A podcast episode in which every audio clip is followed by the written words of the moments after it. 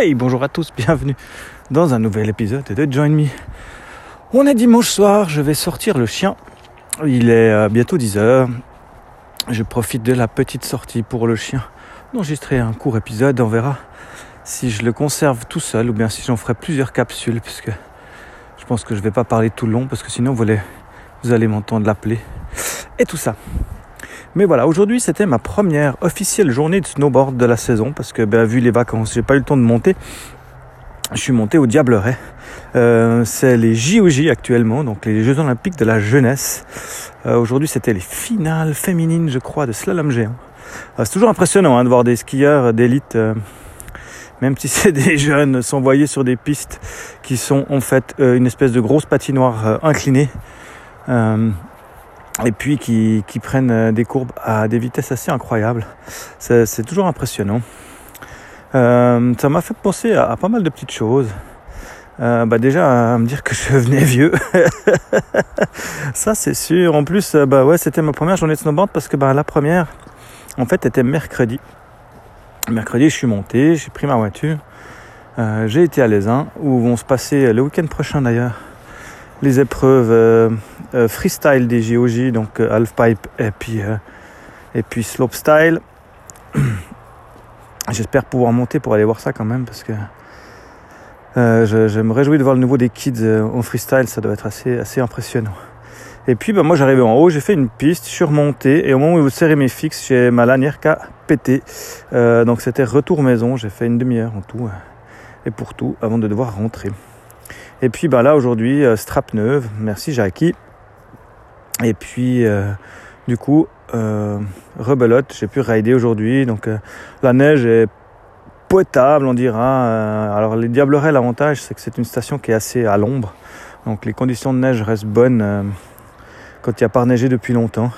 Les machinistes font un énorme boulot avec, avec ces JOJ justement pour que les pistes soient en, en bonne qualité. Donc euh, y avait vraiment, c'était acceptable. C'était un peu dur, mais c'était pas dégueulasse.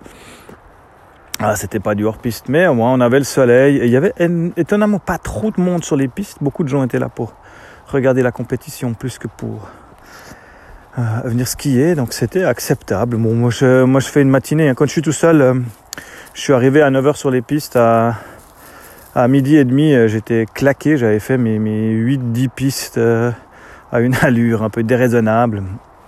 Et puis bah, c'était cool. Euh, et puis ça m'a fait penser euh, au fait que ben, je discutais avec un, un monsieur sur le télésiège qui euh, aussi me disait que voilà, il avait passé 50 ans et puis qui continuait à skier et puis à faire du snowboard et tout. Puis ça m'a amené une réflexion en fait sur euh, sur l'autre sport que je pratique, qui est le skateboard, et sur lequel on a des athlètes actuellement. On, on va avoir la première en fait génération d'anciens skateurs en fait qui arrivent.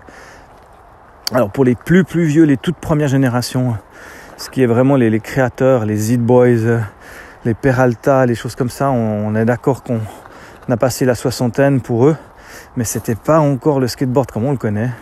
Donc la, la génération vraiment d'après qui, qui est arrivée juste derrière, les Tony Hawk, les Steve Caballero, euh, Lance, Lance Mountain, euh, Andy McDonald, euh, cette, génération-là qui a créé le sport, qui l'a fait évoluer et puis qui a mis les bases vraiment euh, du, sport tel qu'il est actuellement, arrive aux 50 ans gentiment. Et euh, ils sont toujours là en fait. Et c'est ça qui est assez impressionnant, c'est de voir des... bah, ça reste des athlètes de, de 50 piges, alors ils sont plus dans la super hype et puis dans la, la surenchère comme, comme sont les jeunes en fait, je dirais, euh, actuellement. Alors, ils n'ont plus rien à prouver, mais ils rident toujours. Euh, la plupart, ils ont une rampe euh, ou un skatepark dans leur, dans leur jardin. Et il y a du niveau. hein. Moi, je, les suis encore sur Instagram, il y a vraiment du niveau. Et puis, ben, c'est marrant de se dire qu'on arrive à cette génération, en fait. La première génération des, des papy skateurs qui sont encore là et puis qui, qui, qui mettent à l'amende encore plein de kids.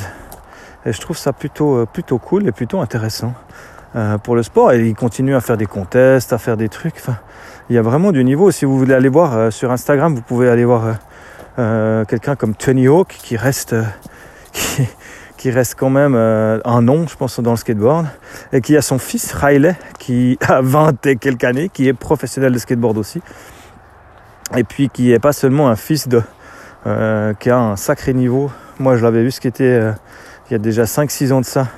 Je l'avais trouvé impressionnant avant de savoir qui c'était.